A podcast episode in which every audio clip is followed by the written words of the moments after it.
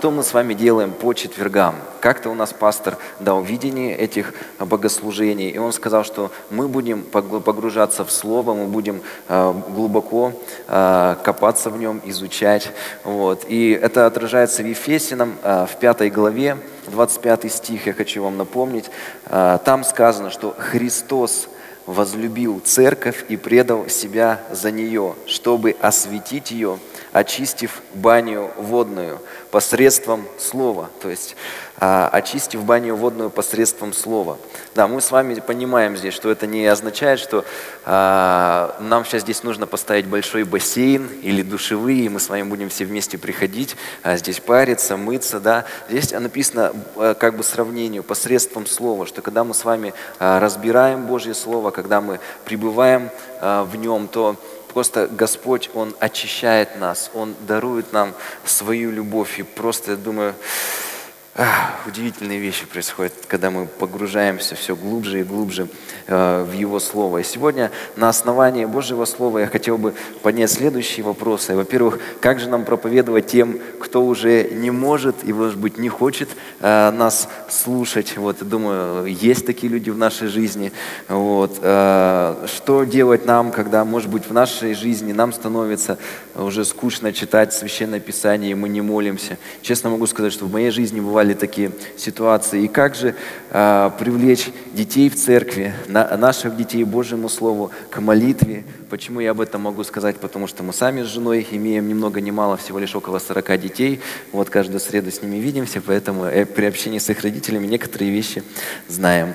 Вот, этим э, поделимся. И так как у нас э, по четвергам э, глубокий разбор Библии, то сегодня я бы хотел поговорить с вами об одном из 70 апостолов Иисуса Христа, о Марке, том самом Марке, хочу напомнить, который э, написал Евангелие, Евангелие от Марка. И вы знаете, э, я думаю, один из ответов на первые два вопроса, когда я говорю, что же делать, когда, может быть, нам бывает как-то мы Библию, кто-то, может быть, 10 лет уже в церкви и 10 лет читал по плану, по 4 главы в день, и потом, может быть, вы как-то вдруг начали оставать к Священному Писанию. Как же а, детей в церкви привлечь к Библии? Потому что, вы знаете, когда вот мы, например, открываем, вот, к примеру, Евангелие от Марка, то что мы здесь видим? Что может человек увидеть здесь вообще в первый раз? Здесь вот что сейчас обычно в журналах? Картинки, крупные заголовки, шрифты, все так вот глянец. Здесь же этого ничего нету. Но вы знаете, чем больше и больше мы с вами погружаемся в Божье Слово, чем больше и больше мы его изучаем, то даже несмотря на то, что здесь нет никаких картин, что здесь нет, может быть, каких-то, ну, не знаю, каких-то даже видео, вставок, да, и так далее, то когда мы начинаем его читать, чем больше мы в него погружены, то прям Священное Писание начинает оживать, оживать. И, например, когда я открываю Евангелие от Марка, знаете, что сразу же мне представляется? Я сразу же себе представляю Венецию. Я сразу себе представляю Венецию с ее гондолами. Это, помните, там, где у них 118 островов. Вот, это э, такой большой город. Ну, правда, не очень большой. Там всего лишь в 10 раз меньше жителей живет, чем в Екатеринбурге. Но Почему же я сразу себе представляю Венецию, и Евангелие от Марка начинает оживать передо мной? Я бы хотел бы начать, чтобы мы так вот на, настроились а, на по погружении в Божье Слово мы будем сегодня говорить о евангелисте Марке, об одном из апостолов, одном из 70. И вначале давайте посмотрим небольшой ролик вот о Венеции, вот так вот погрузимся в эту атмосферу.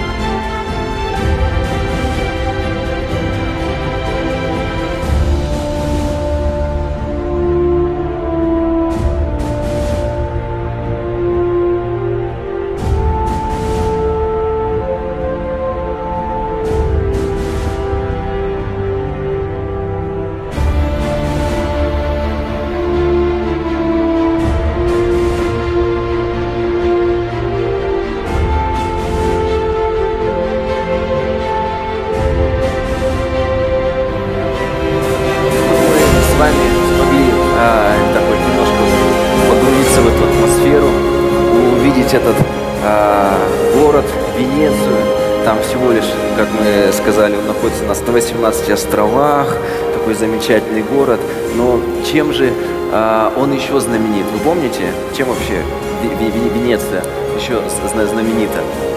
Во-первых, уже венецианский карнавал. Вы, наверное, слышали, да, про такой? И этот уже карнавал существует практически тысячу лет на протяжении. И венецианский карнавал, карнавал нам более известен своими своей венецианской маской. Я вот даже такую небольшую подборочку показал, там всякие разнообразные, такие, такие бывают, вот такие вот прям необычные вот э, лица. Одна даже меня маска вот так вот немножко э, заинтриговала, это вот, например, они делают даже и шахматы и все прочее. Одна, например, э, из, из, из масок, это такая вот носатая маска, даже вот можно увидеть в виде такой птицы, да, и оказывается, э, много столетий назад Э, чума поражала Европу. И в то время э, были такие чумные доктора, которые одевали такие специальные костюмы, такой клюв, куда клали специальные э, ароматические вещества, чеснок, и одевали специально такой плащ, и чтобы, ну, они думали, что они не заразятся, если у них такая будет специальная маска, и такая у них обязательно была палка, да, чтобы они не прикасались к чумным, а могли только так вот их осматривать с помощью этой палки.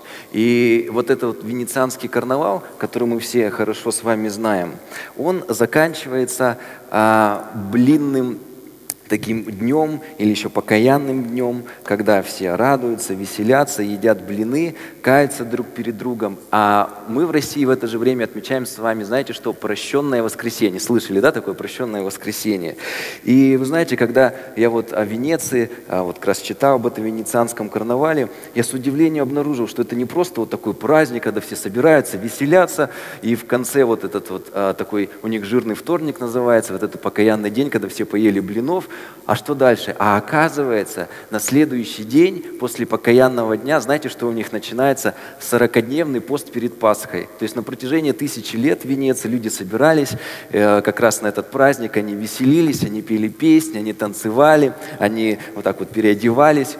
И после этого в конце все вместе садились, кушали блинчики. Вот. Э, кто любит блинчики, да? Вот. Они тоже в Европе любят эти блинчики. И после этого начинали поститься, искать Господа.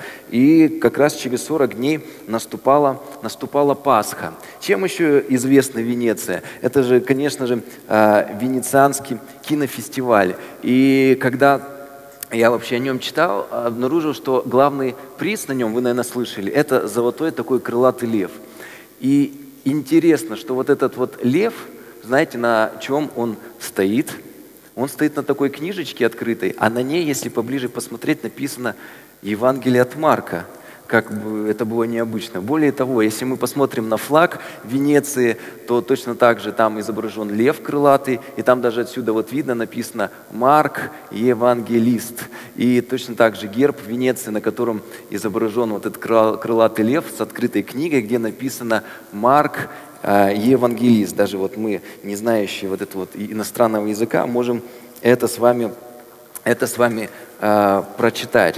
И почему же Э, они на, даже на своем флаге, на своем кинофестивале вот вспоминают, э, э, они сделали вот это вот льва с такой открытым Евангелием от Марка. Как мы уже поняли, что даже они христиане, что даже венецианский карнавал, он связан с тем, что это как раз праздник перед сорокодневным постом, перед, перед Пасхой. Вот. А теперь давайте вспомним о Марке. Марк вообще, если мы будем его где-то смотреть на каких-то изображениях, апостол один из 70, он везде изображен как раз вот таки с этим крылатым львом. И э, как раз вот этот вот крылатый лев, он очень, он, он везде находится в Венеции, прям по всей Венеции. То есть он и на разных картинах, и с открытым, и, и как скульптура, и в архитектуре, там на крышах домов находится, на различных колоннах. Вот я знаю точно один, вот у нас здесь есть верующий, кто был в Венеции, там видел ли этот у нас верующий брат этих крылатых львов? Были они там, есть? Не обманывая, да, говорят, не обманывая. То есть вот совершенно очень-очень много, если бы я даже захотел бы их бы всех бы показать, наверное, бы просто бы даже времени не хватило. И евангелист Марк, да, о котором мы говорим, почему они его так любят, венецианцы? Дело в том, что он как раз проповедовал на этой земле э, в Италии, да, он находится, где как раз этот вот сапог, он там проплывал, и как раз на этих островах он основал церковь, и с тех самых пор он как бы у них такой считается их покровитель, да, они его почитают, потому что он первым им рассказал об Иисусе Христе, и даже они ему такую честь э, выразили, когда в IX веке на Египет, где э, было тело, находилось апостола э, вот этого из 70 марка, напали сарацины, да, которые были мусульмане, то когда в Венеции об этом узнали, что тело э, евангелиста могут осквернить. Даже специально отправились туда купцы, которые выкрали его тело, положили в такую специальную корзину, обложили ее свиными тушами. И когда проплывали таможню, то эти сарацины, из-за того, что у них свинья, это как свинина, ну, э, они не могут к ней прикасаться, то они их пропустили. Из 9 века вот, тело апостола оно находится в, в одном из, из храмов. А в одном из, из, из христианских церквей, там он вот у них за, захоронен. И почему же вот евангелист Марк, он изображен, изображен со львом? Может быть, это вообще не библейская традиция? Почему же они это взяли? И вообще совпадение не случайно, ведь именно крылатый лев является символом святого Марка. Собственно говоря, крылатый лев – это и есть вот сам евангелист, да, вот этот символический образ, в котором его узрел как вы думаете, кто? Иоанн Богослов. Давайте вот с вами посмотрим Откровение, 4 главу. Откровение, 4 глава, 6 стиха. «И слышал я голос посреди четырех животных, говорящий...»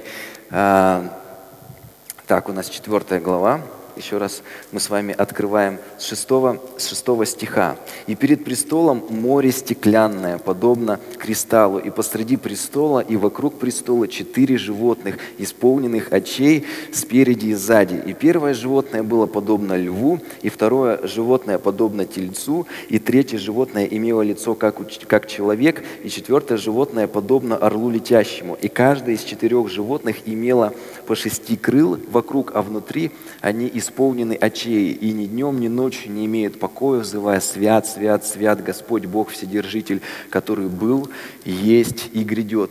И вот этот вот образ, да, который Иоанн Богослов описывает, он также мы можем его увидеть и а, в видении Иезекииля, в первой главе как раз эти же животные описываются. И более того, в десятой главе мы можем с вами обнаружить, что эти животные названы, вы помните, как херувимы. Поэтому, когда мы с вами говорим о херувимах, мы вспоминаем и видение Иезекииля, и то э, э, видение, которое видел Иоанн Богослов.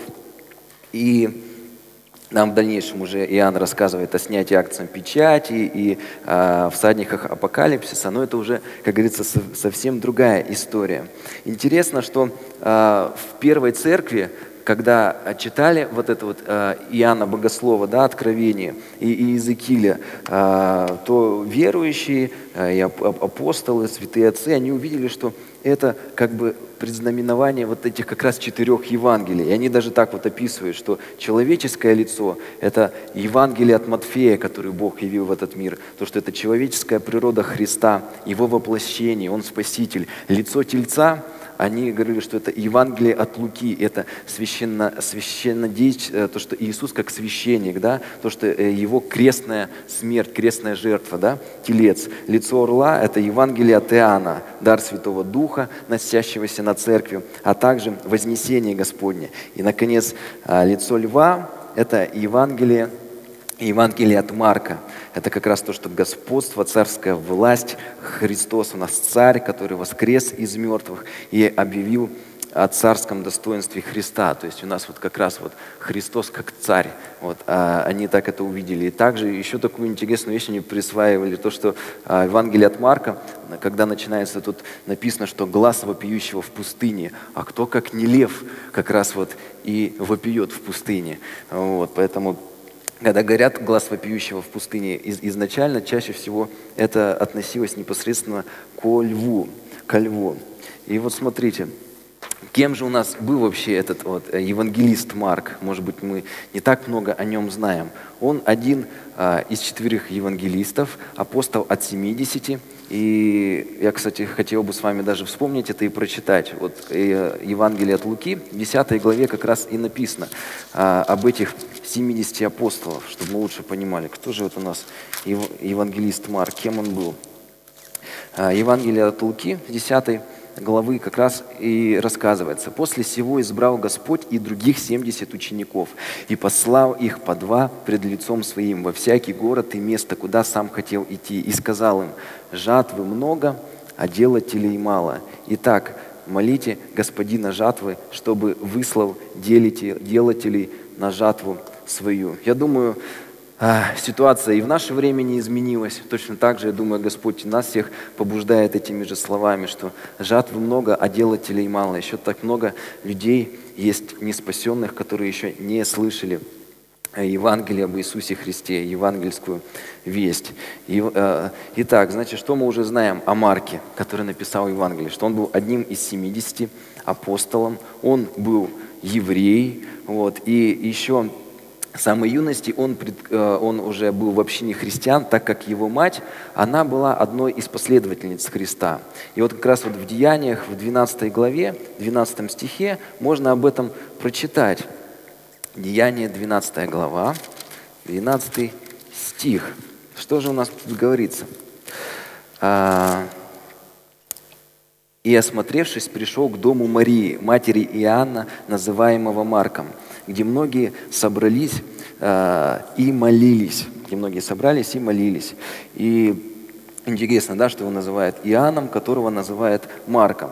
Дело в том, что э, его имя Марк связано с тем, что он проповедовал много в Риме, и там как раз ему дали такое традиционное имя. Это знаете, как похоже, я, например, знаю одного человека, который переехал из Китая, и сейчас у нас как раз занимается торговлей на одном из рынков. И когда меня с ним знакомили, мне представили, знакомься, это Ваня. А я говорю, как так Ваня? И мне просто сказали, что у него такое сложное имя, что никто не может выговорить, и поэтому решили просто его называть Ваней. Да? Поэтому точно так же и здесь, что э, когда он общался э, с римской культурой, то ему дали уже как раз имя Марк, несмотря на то, что он был еврей, его звали Иоанн. Я хочу сказать, для, для чего мы с вами это читаем? Для того, чтобы как раз вот то, что я первое говорил, чтобы как сделать так, чтобы Священное Писание нам было из раза в раз, когда мы с вами перечитываем, интереснее, как заинтересовать в том числе и, и молодежь, и тех людей, кто уже, может быть, давно в церкви как-то теряет интерес к, э, к Евангелию, к Библии. Просто когда мы его так вот перечитываем и не углубляемся, один и тот же текст, вот мы что-то читаем, какая-то мать, э, мы вот читаем Иоанна, но когда мы знаем, что того самого Марка, который написал Евангелие от Марка, у нас вот эти все, и евангельская история Библии, она начинает, начинает оживать. Также Иоанн у нас, кем он был? Он был племянником апостола Варнавы. Э, это у нас написано в послании к Колосинам, 4 глава. Так, послание Колосинам мы открываем с вами 4 глава, 10 стих. Что мы здесь с вами читаем? Вот.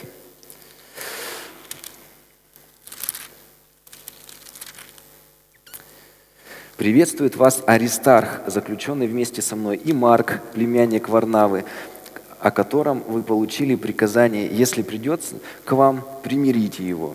И знаете, я часто слышал такое тоже мнение, говорит, а вот зачем читать вот окончание послания, там все приветы передают, это как-то вот неинтересно, и читаешь какие-то куча непонятных имен. Но дело в том, что когда мы начинаем в это вникать, когда мы больше узнаем о библейских персонажах, об их истории, то это начинает на самом деле все оживать. И когда мы читаем эти приветы, вдруг мы смотрим, а вот оказывается евангелист Марк, один из 70, он является племянником Варнавы, а, то э, уже это становится гораздо интереснее. Что еще мы о нем можем сказать? Что Марк был учеником апостола Петра. Вот в первом послании Петру он упомянут а, как, а, опять же у нас послания идут, приветствует вас избранная, подобно вам церковь в Вавилоне, и Марк, и Марк, сын мой. Кажется, Марк, сын мой. Но мы с вами можем видеть о том, что апостол Петр и а, Марк, они были очень близки. И апостол Петр был э, одним из тех, кто с ним общался. Вот. И А, более того, считается, и многие исторические источники к этому подводят, что как раз-таки Петр а, и рассказал Евангелие об Иисусе Христе Марку, а Марк записывал. Даже вот а, я записал вот одном из святых отцов, вот такой блаженный Иероним пишет, что при составлении этого Евангелия Петр рассказывал а Марк записывал. То есть Петр рассказывал, а Марк записывал. То есть мы видим, что э, апостол Петр и Марк, они тесно общались, и более того, считается, что именно Петр как раз-таки и дал нам вот это вот Евангелие через, через Марка, который все подробно, подробно э, написал. Ну и теперь давайте с вами откроем Евангелие от Марка, 14 главу, непосредственно прочитаем, где э, этот э, удивительный молодой человек оставил о себе автограф. Вы знаете, где он сам о себе описывает? Причем эта история, знаете, почему он сам о себе говорит, что здесь есть такой один немножко комический момент, да, и даже, кажется, может быть, немножко ненужный. Но мы видим, что по традиции письма того времени именно обычно автор только мог позволить вот сам о себе написать в таком стиле. Давайте Марка 14 главу 46 стиха прочитаем. А они возложили на него руки свои и взяли его. Один же из стоявших тут извлек меч, ударил раба первосвященникова и отсек ему ухо. Мы помним с вами, что это был апостол Петр, да? Тогда Иисус сказал им, как будто на разбойника вышли вы с мечами и кольями, чтобы взять меня. Каждый день бывал я с вами в храме и учил, и вы не брали меня. Но да сбудутся Писания. Тогда, оставив его, все бежали. Один юноша, завернувшись по ногому телу в покрывало, следовал за ним, и воины схватили его, но он, оставив покрывало, ногой убежал от них. Вот как раз вот этот вот автограф и считается, он приписан э, евангелисту Марку, как раз это он э, описывает самого, самого себя. Вот это и, и церковные предания, исследователи к этому э, подходят. А что же мы знаем, что же произошло после того, как он написал Евангелие от Марка? Конечно же, как мы с вами говорили, а, он основал, а, э, основал церковь и в современной Венеции, он, более того, он основал церковь в Египте, и до, до, до сих пор она там существует, и умер он мученической смертью. На одном из собраний туда забежали язычники в церковь, где он проповедовал, как раз дело в том, что тогда празднование Пасхи совпало с одним из языческих праздников. Его выволокли, его избивали, его, а, как а, предание говорит, привязали его голову к быку и волочили по улицам города, так что вся Александрия в Египте, все улицы, они были просто в крови этого апостола. Вот. И в этих издевательствах на следующий день он и скончался в, в, в мученическое и стал одним из мучеников ради Христа. И вы знаете, вот, вот так вот немножко поговорив да, насчет Иоанна, а, что можно о нем сказать? Мы видим, что Марк, как он повел себя в Гефсиманском суду. Вот представляете, вот, например, если мы представим себя на его месте – вы стали следовать за Христом, да? Вы слушаете Его Слово, вы молитесь вместе с Ним. И вдруг приходит э, какая-то ситуация, да, как в той были, когда воины напали на Христа, взяли Его. Э, то, что сделал Марк?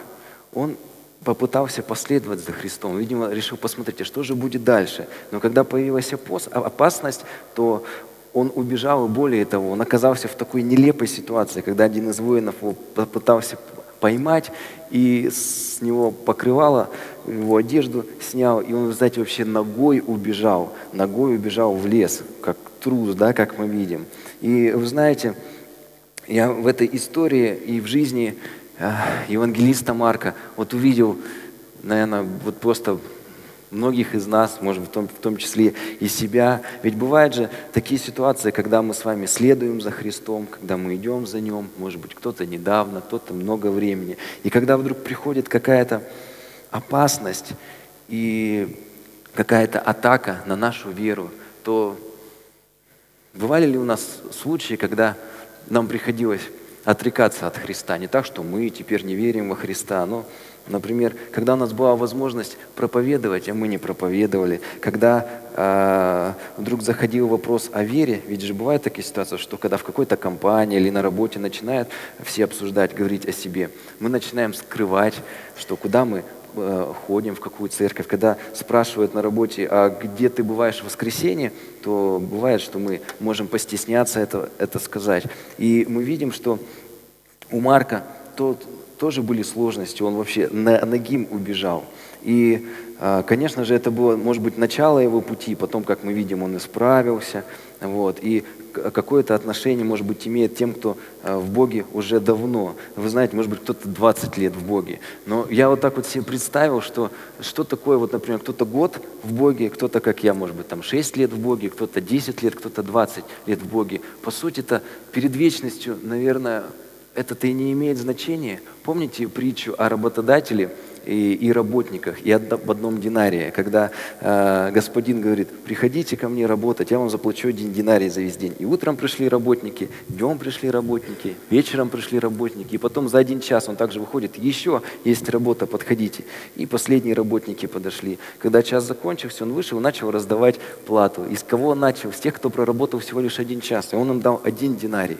И когда он пришел к тем, кто проработал весь день, они думали, ну если он им дал один динарий, то нам тогда сколько там, наверное, 10 динариев, сколько они часов проработали, во столько же больше, а он им дает тоже один динарий, и они огорчились. И э, а господин сказал, не за один ли динарий я вас э, как раз нанимал. И вы знаете, мы, может быть, разное количество лет можем быть в церкви, разное количество лет можем быть верующими, но какая нас э, ждет награда. Мы знаем, что веруя в Иисуса Христа, однажды пред нами откроются небеса, и мы увидим Его, и мы окажемся вместе с Ним. И по сути, нас как раз, конечно же, может быть, награда будет у нас разная, но мы получим одно, самое важное. Мы получим спасение. Мы получим спасение. И Марк, когда мы смотрим на его жизнь, да, он оказался один раз в такой очень неудобной ситуации. Я думаю, может быть, кто-то здесь тоже из вас был в такой ситуации, когда мы, нам пришлось вот прям такие ногими от Господа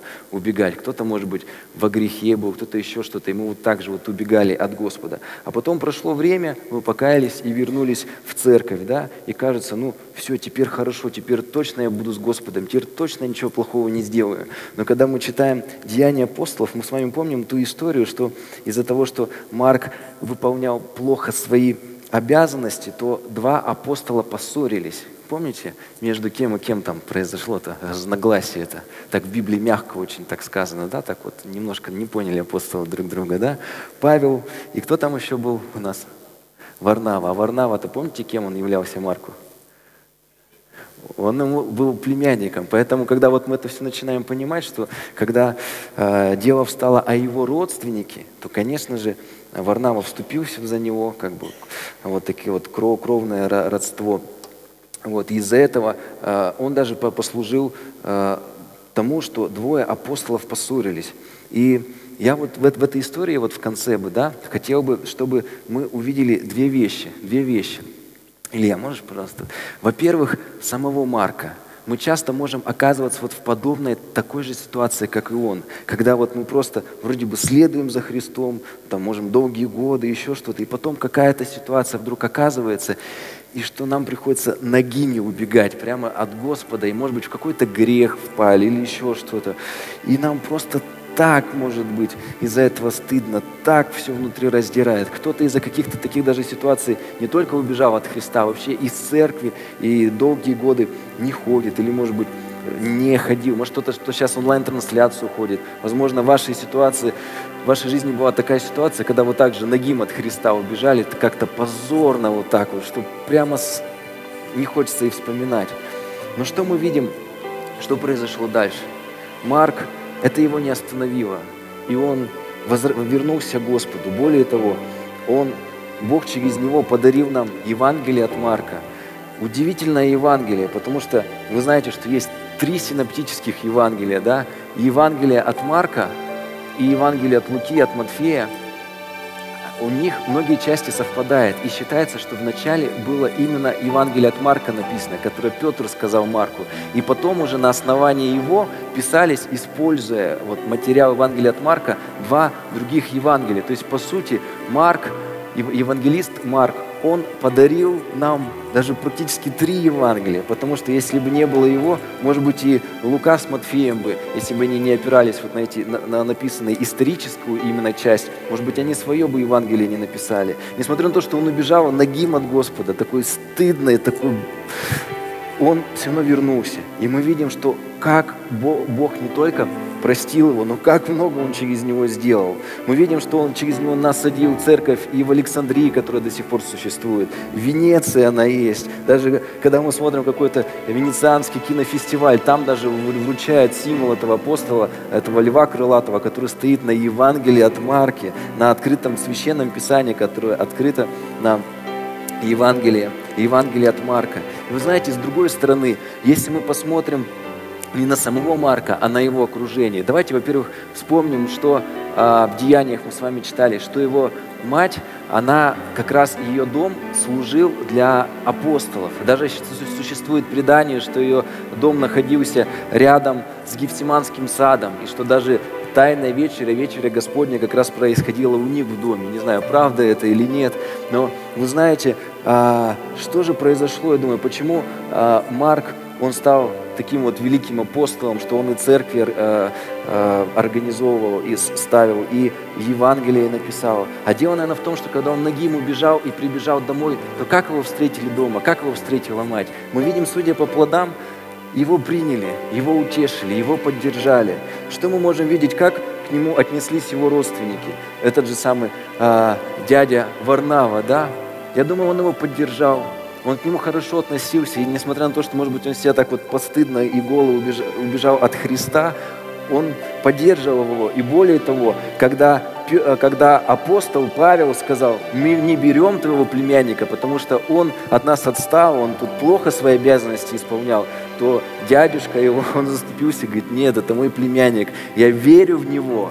И вы представляете, насколько родственники верили в него, не только мать, да, но также и э, дядя Варнава, да, который его настолько любил, да, он там, может быть, убежал из Гефсиманского сада, да, он тут а что-то от нас отстал, и даже он понимает, что он может разделиться с апостолом Павлом, но несмотря на то, что он любит своего этого племянника, который ошибается, он говорит, Павел, хорошо, я не пойду с тобой, но я остаюсь со своим со своим племянником. Более того, мы видим, что апостол Петр называет его своим сыном, и он его наставлял. А ведь представьте, Петр, ведь мы с вами знаем, что трижды пропел петух, и то, что Петр отрекся от Христа. Но если бы он сам бы не покаялся, кто бы об этом узнал? Что это кто-то со стороны смотрел про петуха?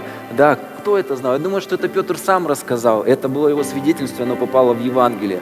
Каким мы видим Петра? Ведь, наверное, когда Марк смотрел, когда вся эта э, ситуация в Гефсиманском суду началась, ведь Петр, он же выхватил меч, и он отрек, э, и он отсек э, рабу первосвященника, да, там, священника, э, ухо. Э, и, наверное, Марк стоял, и он думал, что же мне сделать? Даже Петр, вот он, он, по крайней мере, попытался что-то сделать. Как Марк себя чувствовал, да? Он думает, смотрит на Петра, ну да, Петр, может быть, не смог спасти Христа, но он хотя бы попытался. И также, возможно, кто-то нас сейчас смотрит, в церковь давно не ходите, и вы думаете, что вот я такое что-то последнее, постыдное сделал. Да, я знаю, что кто-то, может быть, тоже ошибается, кто-то еще что-то делает, но хотя бы они пытаются что-то делать, да. И Петр мог бы его и обличать, когда пришел. Послушай, Марк, я же видел, что ты убежал ногим, я бы хотя бы достал свой меч, я хотя бы попытался что-то сделать. Но мы видим, что Петр его не обличает, и более того, он его принял, и более того, он его наставлял, и он ему более подробно рассказывал евангельскую историю, так что, как э, говорят э, в первой церкви, как записано, что Петр э, диктовал, а Марк, а Марк за, записывал. И э, в Экклезиаст, 7 глава, говорит нам, что, что конец дела лучше начала его, терпеливый лучше высокомерного. В глазах этого мира важно начало, как ты начинаешь. Бог же смотрит на конец дела. Даже если мы посмотрим с вами на такую вещь, как семьи, что важно в глазах этого мира? Очень много всяких журналов, о свадьбах, о том, как создаются семьи. И весь акцент ставится на том, чтобы создать такую мощную, большую свадьбу, хорошо там все нафотографировать. Но как сейчас такая, знаете, статистика существует, что чтобы сделать такую большую, мощную свадьбу, родители и молодожены набирают куча и куча кредитов. А так как 9 из 10 браков заканчивается, не дожив даже до 10 лет, то иногда развод приходится на то время, когда еще ни родители, ни молодожены за кредиты свои не выплатили. И семья уже разрушилась, а кредиты еще 10 лет платить. Поэтому мы видим, что основной акцент у нас же не ставится на то, как семья заканчивает. У нас, знаете ли вы такие журналы как прожить счастливую жизнь, например, там 30 лет вместе, там еще что-то. У нас какие журналы, там свадебный вальс, еще что-то, они популярны. Но Бог говорит, что Он смотрит на конец дела. Да, Марк ошибался, да, он падал, тем более он даже причиной стал, что два апостола поссорились. Но несмотря на это, Бог его прощал. Более того, мы видим, что его родственники, они они поддерживали его, они были поддержкой для него. И мы видим вот эти вот взаимоотношения, которые были в его семье с другими апостолами. Эти отношения, они были наполнены любовью. Они были наполнены любовью поддерживая друг друга, и родственники, и те, кто даже родственниками не являлся, как апостол Петр, они любили все друг друга, они поддерживали, даже если кто-то падал, они не шли, не обличали, не говорили, ты убежал, как ты мог поступить, ногой, постыдно, они поддерживали. В результате что мы видим? Мы видим плоды, мы с вами видим плоды Евангелия от Марка и насаженные церкви, и более того, след от Марка остался и по сей день, по сей день. Наш путь, наш путь это Иисус сказано. А какой наш путь? Он сказано, что он узкий путь, правда же? А когда мы идем по узкому пути, не просто же правда по нему идти, мы можем с вами падать. Мы сможем с вами падать, потому что сложно очень удержать равновесие, когда ты идешь по узкому пути. Потому что мы, когда читаем Божье Слово, мы понимаем, что на самом деле этот путь узок, и Священное Писание дает нам ориентиры, как по нему идти это, так скажем, карта к небесам. И вот мы смотрим, как мы должны жить, как мы должны поступать, как мы должны вести себя в семье, как мы должны вести себя в церкви. Мы изучаем Божье Слово, да, и по четвергам, и дома. И, конечно же, может случиться так, что можно упасть с этого пути, оступиться, голышом, как Марк, убежать. Но важно, чтобы, если у кого-то из нас, не дай Бог, это случится, помнить, что Бог, Он ждет нас – он не ставит на нас крест. Он не говорит, ты постыдно убежал с этого пути. Он ждет нас, как подобно блудного сына. И более того, он показывает эту любовь свою во взаимоотношениях Марка со своими и родителями, и родственниками, и просто другими верующими. Как важно помогать тем, кто падает. Те, тот, кто идет, может быть, э, теряет равновесие и падает с этого пути, что мы должны быть помощниками, помощниками друг другу. И вы знаете, я такую вещь еще понял, что вот если мы говорим про все христианство в целом, про церковь, про нашу и так далее, что у христианства нет задачи показать нам ясно духовный мир. Ведь мы часто же приходим в церковь и хотим вот, вот увидеть, что прям небеса открылись, и мы прям воочию все увидели, чтобы все поняли.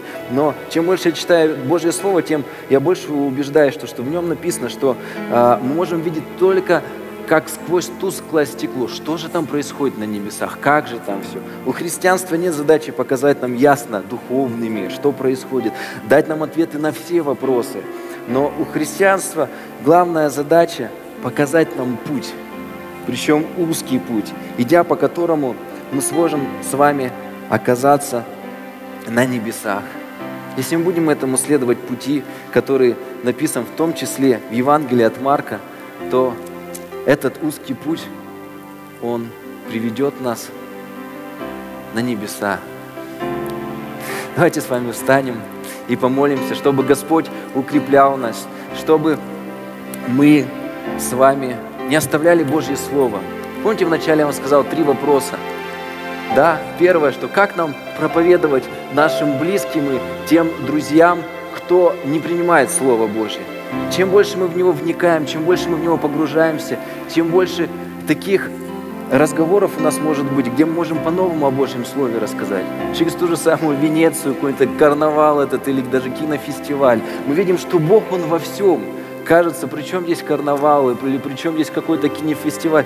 Везде Бог находится. И чем больше мы вникаем в Библию, чем больше мы видим, насколько Божье Слово распространилось по нашей планете, насколько Бог, Он проник в каждый город, насколько Он мощно и сильно проник в культуру, мы с вами можем рассказывать с этой точки зрения, приводить людей ко Христу. Мы можем сказать, посмотрите на это, посмотрите на это. А вы знаете, чтобы не было бы даже этой самой Венеции, если не было бы Бога. Не было бы этого, если бы не было Бога. Не было бы и другого, если бы не было Бога. Давайте с вами будем глубже погружаться в Священное Писание. Будем его изучать. И более того, чтобы оно у нас прямо оживало. Чтобы мы могли и молодежи проповедовать, и своим детям. И чтобы они видели не просто какие-то буквочки да, здесь, но чтобы это священная история, Священное Писание, оно оживало, оживало, когда мы рассказываем нашим близким, родным, когда нашим друзьям во имя Иисуса Христа.